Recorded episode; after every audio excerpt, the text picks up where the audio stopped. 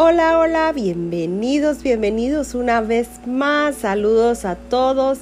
Gracias, gracias por estar aquí en este mi espacio de podcast donde te comparto un curso de milagros. Día a día estamos con este curso, repite y repite porque estamos trabajando nuestras creencias y nuestra mente. Así que para mí es todo un placer estar aquí una vez más. Y hoy estamos en la lectura del capítulo 24. Lectura del capítulo 24, parte 6. Como título, ¿cómo, cómo escapar del miedo? ¿Cómo escapar del miedo? Y la lectura de hoy dice, el mundo se aquieta ante la santidad de tu hermano, y la paz desciende sobre él dulcemente y con una bendición tan completa que todo vestigio de conflicto que pudiera acecharte en la oscuridad de la noche desaparece. Él es quien te salva de tus sueños de terror. Él sana tu sensación de sacrificio y tu temor de que el viento disperse lo que tienes y convierta en polvo. En Él descansa tu certeza de que Dios está aquí y de que está contigo ahora. Mientras Él sea lo que es, puedes estar seguro de que es posible conocer a Dios y de que lo que lo conocerás. Pues Él nunca podría abandonar su creación y la señal de que esto es así reside en tu hermano que se te da para que todas tus dudas o para que todas tus dudas acerca de ti mismo puedan desaparecer ante su santidad. Ve en él la creación de Dios pues en Él su Padre aguarda tu conocimiento de que Él te creó como parte de sí mismo. Sin ti a Dios le faltaría algo, el cielo estaría incompleto y habría un hijo sin padre. No habría universo ni realidad. Pues lo que Dios dispone es íntegro y forma parte de Él porque su voluntad es una. No hay ningún ser vivo que no forme parte de Él, ni nada que no viva en Él. La santidad de tu hermano te muestra que Dios es uno con él y contigo, y que lo que tu hermano tiene es tuyo, porque tú no estás separado de él ni de su Padre. No hay nada en todo el universo que no te pertenezca, no hay nada que Dios haya creado que no haya puesto amorosamente ante ti para que sea tuyo para siempre. Y ningún pensamiento que se encuentre en su mente pueda estar ausente de la tuya. Su voluntad es que compartas con Él su amor por ti y que te contemples a ti mismo tan amorosamente como Él te concibió antes de que este mundo diera comienzo y como todavía te conoce. Dios no cambia de parecer con respecto a su Hijo por razón de circunstancias pasajeras que no tienen ningún significado en la eternidad en la que Él mora y en la que tú moras con Él. Tu hermano es exactamente tal como Él lo creó. Y esto es lo que te salva de un mundo que Él no creó. No olvides que el único propósito de este mundo es sanar al Hijo de Dios. Ese es el único propósito que el Espíritu Santo ve en Él y por lo tanto es el único que tiene.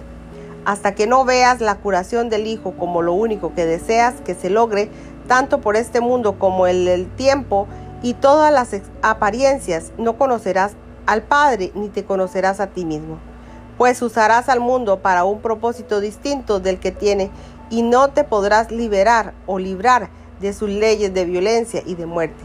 Sin embargo, se te ha concedido estar más allá de sus leyes desde cualquier punto de vista, en todo sentido y en toda circunstancia, en toda tentación de percibir lo que no está ahí y en toda creencia de que el Hijo de Dios puede experimentar dolor por verse así mismo como no es.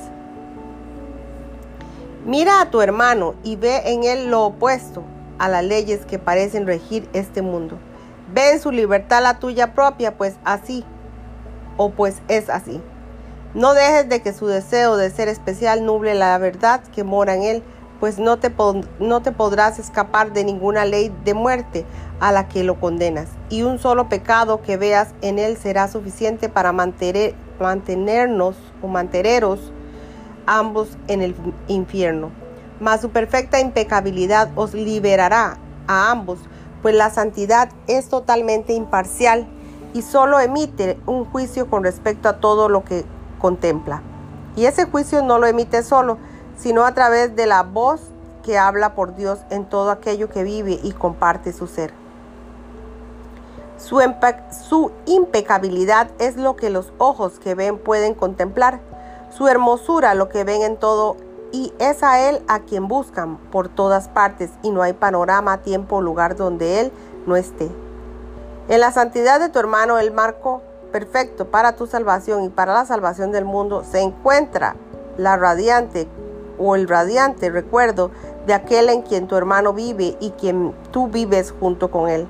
No te dejes cegar por el velo del deseo de ser especial que oculta la faz de Cristo de los ojos de tu hermano y de los tuyos. No permitas tampoco que tu temor a Dios te siga privando de la visión que Él dispuso que tuvieses. El cuerpo de tu hermano no te muestra Cristo. A Él solo se le puede ver dentro del marco de su santidad. Elige pues lo que deseas ver, su cuerpo o su santidad, y lo que elijas será lo que contemplarás. Y serán muchas las ocasiones en las que tendrás que elegir a lo largo de un tiempo que no parece tener fin, hasta que te decidas en favor de la verdad, pues la eternidad no se puede recuperar negando una vez más al Cristo en tu hermano. ¿Y dónde se encontraría tu salvación si solo fuese un cuerpo? ¿Dónde se encuentra tu paz si no en su santidad? ¿Y dónde está Dios sino en aquella parte de sí mismo que Él ubicó para siempre la santidad de tu hermano a fin de que tú pudieras ver la verdad cerca de ti, expuesta por fin en términos que puedas reconocer y comprender. La santidad de tu hermano es sacramento y bendición para ti. Sus errores no pueden privarlo de la bendición de Dios, ni tampoco a ti que lo ves correctamente. Sus errores pueden causar demora de la que te ha encomendado que lo liberes, para que ambos podáis contemplar una jornada que jamás comenzó y que no es necesario finalizar. Lo que nunca existió no es parte de ti. No obstante, pensarás que es o lo que es mientras no te des cuenta de que no es parte de aquel que está a tu lado. Él es el reflejo de ti mismo, donde ves el juicio que has emitido de los dos. El Cristo en ti contempla su santidad, tu deseo de ser especial percibe su cuerpo y no lo ve a Él.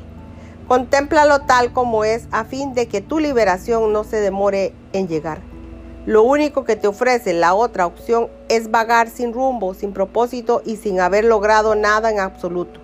Y mientras tu hermano siga dormido y no se haya liberado del pasado, te atormentará una sensación de futilidad por no haber llevado a cabo la función que se te ha encomendado.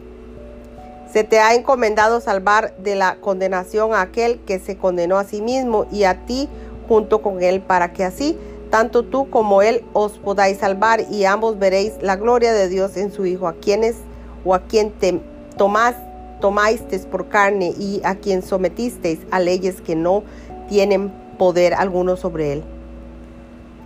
¿No te alegraría descubrir que no estás sujeto a esas leyes? No lo veas a él entonces como prisionero de ellas. No es posible que lo que gobierna a una parte de Dios no gobierna al resto. Te sometes a ti mismo a las leyes que consideras que rigen a tu hermano. Piensa entonces cuán grande tiene que ser el amor de Dios por ti para que Él te haya dado una parte de sí mismo a fin de evitarte dolor y brindarte dicha. Y nunca dudes de que tu deseo de ser especial desaparecerá ante la voluntad de Dios que ama y cuida cada aspecto de sí mismo por igual. El Cristo en ti puede ver a tu hermano correctamente. ¿Te opondrías entonces a la santidad que Él ve? Ser especial es la función que tú te asignaste a ti mismo. Te, representa exclusivamente a ti como un ser que se creó a sí mismo autosuficiente sin necesidad de nada y separado de todo lo que se encuentra más allá de su cuerpo. Ante los ojos del especialísimo, tú eres un universo separado, capaz de mantenerse completo en sí mismo con todas las puertas aseguradas contra cualquier intromisión y todas las ventanas cerradas herméticamente para no dejar pasar la luz. Siempre bajo ataque y siempre furioso y sintiendo que tu ira está plenamente justificada, te has empeñado en lograr este objetivo con un ahínco del cual jamás pensaste desistir y con un esfuerzo que nunca pensaste abandonar. Y todo y toda esa feroz determinación fue para esto. Querías que tu especialísimo fuese verdad. Ahora simplemente se te pide que persigas otra meta que requiere mucho, mucho menos vigilancia, muy poco esfuerzo y muy poco tiempo, y que está apoyada por el poder de Dios que garantiza tu éxito. Sin embargo, de las dos metas, esta es la que resulta más difícil. Entiendes el sacrificio de tu ser que la otra supone, aunque no consideras que sea un costo excesivo. Pero tener un poco de buena voluntad, darle una señal de asentamiento de Dios a darle la bienvenida al Cristo en ti, te parece una carga agotadora y tediosa, demasiado pesada para poder sobrellevarla. Sin embargo, la dedicación a la verdad, tal como Dios la ha establecido, no entraña sacrificios ni conlleva esfuerzo alguno. Y todo el poder del cielo y de la fuerza de la verdad misma se te dan a fin de proveerte los medios y garantizar la consecución de la meta. Tú que crees que es más fácil ver el cuerpo de tu hermano que su santidad, asegúrate de que entiendes lo que dio lugar a ese juicio. Ahí es donde se oye claramente la voz del deseo de ser especial juzgando contra Cristo y, y estableciendo el objetivo que puedes alcanzar así como lo que no puedes hacer. No olvides que ese juicio debe aplicarse igualmente a lo que haces con él, un cuanto que alivia aliado tuyo. Pero lo que haces a través de Cristo, Él no lo sabe. Para Cristo dicho juicio no tiene ningún sentido, pues solo lo que la voluntad de su Padre dispone es posible y no hay ninguna otra alternativa que pueda haber. De su absoluta falta de conflicto procede tu paz y de su propósito los medios para lograr fácilmente tu objetivo y hallar descanso. Hasta aquí termina la lectura del día de hoy. Que Dios me les bendiga hoy, mañana y siempre. Y como siempre, no me canso de agradecerles. Gracias, gracias, gracias infinitas por haber estado aquí una vez más en este mi espacio lleno de amor para cada uno de ustedes. Bendiciones.